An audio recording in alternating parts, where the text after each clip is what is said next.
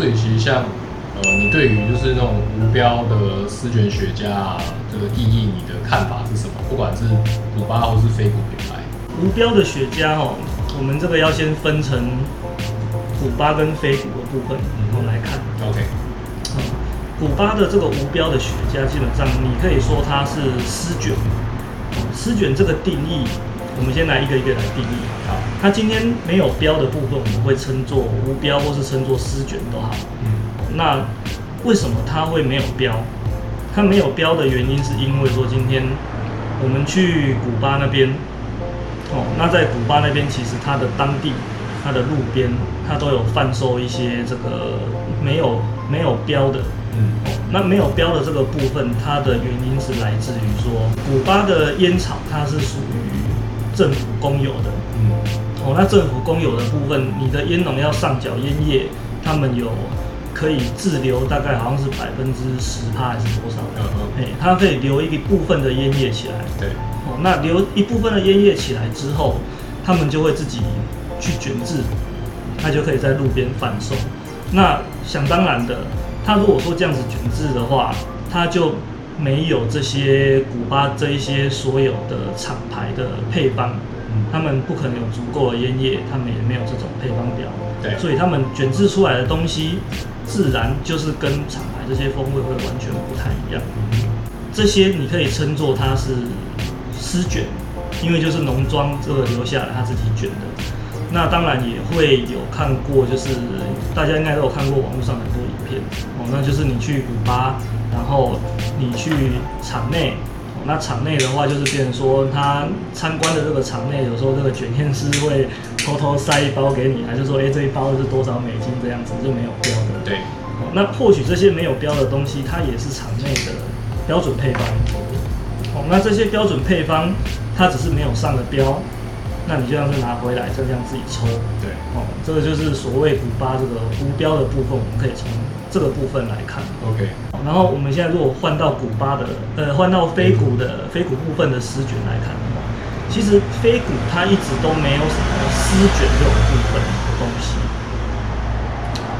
非古它的烟草，它我们这是一个资本主义社会，我们所有的烟草，甚至说在网站上面，哦，国外它都有提供这种客制化的这种定定做的这种服务。对，那我可以去这个网站，那他会跟你讲说，就是哎、诶我有提供什么什么什么烟草这样子，哪些产地的，哦，哪些哪些产地的风味的东西，那你可以自己去做一个，不对，自己去挑选去做。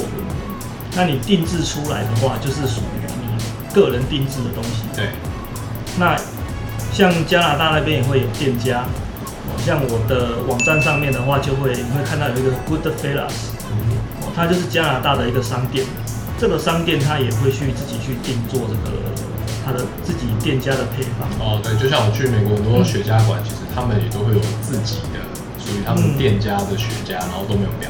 那它定制下来的东西，店家如果没有上他自己的标，那它就是一个无标的家啊。那像 Good 它就是有自己有去上他自己的店家标，所以他是算有标，但是他这个都是属于定制款。对，那真的非古的这种无标的雪茄的话，还有一个部分就是所谓的无标的邦斗。这个部分比较好玩的就是哦，通常我们古巴在讲一些假的、装的东西，比如说没有盒子啊、早期我们会戏称它叫做邦斗。那邦斗其实意思就是混装包的意思。对，它没有盒子，所以我们戏称说，哎、你抽了这个古巴的好像是邦斗的。对哎、那就是大家讲的比较婉转一点的这样。非古的邦斗的部分，它其实是有品牌的，那它只是说它的这个邦斗的包装是一个塑胶包装，哦，那可能塑胶这样子一封，一封可能比如说十支二十支，哦不一定。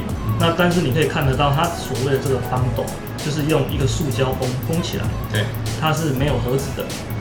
那这个盒没有盒子的部分，它不代表说这个雪茄它是没有品牌的，通常它都会有一些有品牌。那会做邦斗包装的大部分也都有蛮多，就是使用一些等级比较没有那么好的烟草。哦，邦斗也有好抽的东西，哦也有烂的东西，因为范围很广。对飞谷就是地雷超多嘛。嗯哎就以前的 Windows 开出来，你踩地雷按第一下就踩到那种。哦，对，没错。但是现在应该没什么人知道这个 Windows 的踩地雷，哦，这个历史有点久远。不小心泄露年纪。对对，不小心泄露。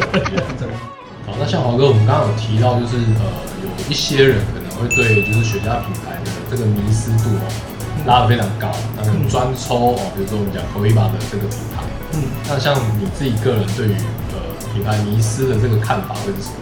品牌迷失这个东西哈，说的比较严谨一点，就是说，如果今天你真的可以抽得出这个品牌的味道，这个品牌的。特性，甚至说你今天把标拆了，你可以抽得出来这个是哪一个厂牌的雪茄。那这样子的话，你就可以跳脱一个品牌迷失的这个回圈。嗯，有的很多人他就是抽，我也看过有一些抽了蛮久的，那他就是喜欢抽古巴的第一大牌子，就是狗一把。嗯，那但是当今天拿出了假的狗一把给他的时候，他竟然抽不出来。嗯，哦，那这个就是一件非常我们值非常值得思考的一件事情。今天你到底抽的是这个雪茄，还是这个品牌？我甚至就是说讲的明白就是，说你今天就是抽了这这个标。对，哎，这是我们非常需要去醒思的一件事情。所有的雪茄的品牌，它其实就跟所有酒的品牌一样。最后，我们一定会找到说我们比较喜欢、我们比较适合的风味。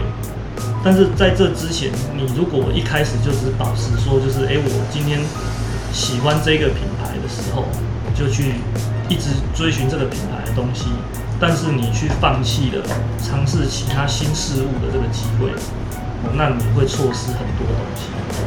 而且雪茄它最麻烦的一个地方就是，今天我如果跟酒来做比较的话，我今天这一些酒出厂装瓶之后，我到我手上，我不管怎么放，除非说你真的放了很久，还是很热放坏掉之类的，这些酒它一出厂这些设定，它就是一样的这个味道。嗯，我们甚至放了三五年，它的味道就还是这样，它不会改变。但是雪茄它这个属于到我们手上是属于后发酵的这个动作的时候，你的中间的这些保存，跟它所需要发酵的这些年限时间，跟它在哪一个时间曲线表现出的风味，它是有非常大的差异。一支酒你拿来放三五年，你可能不会把它放坏掉，但是一支雪茄来你没有保存好，你只要放个一两年，可能这支雪茄的风味整个就是改。变掉。对，当你没有这个部分的思考的时候，你没有办法去认知说，哎，我今天抽的这个品牌，真的是这个品牌要表达的味道吗？它中间所经手的部分，跟你购买到来你存放的方式，它到底中间造成了多少的差异？嗯，有多少的转变？对，这些味道它是非常，就雪茄它是一个非常敏感的一个。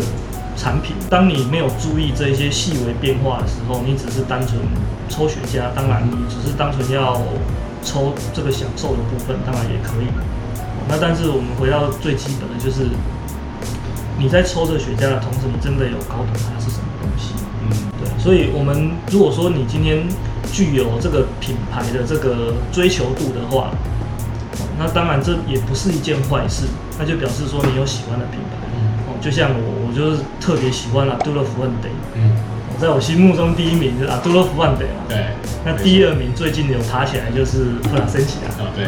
但是即使它是我心目中最喜欢、我最喜欢的去品牌、呃去追求的这个品牌，我还是同时间我会去尝试所有的东西，所有的风味带给我不一样的感受，不会把自己局限在一个地方。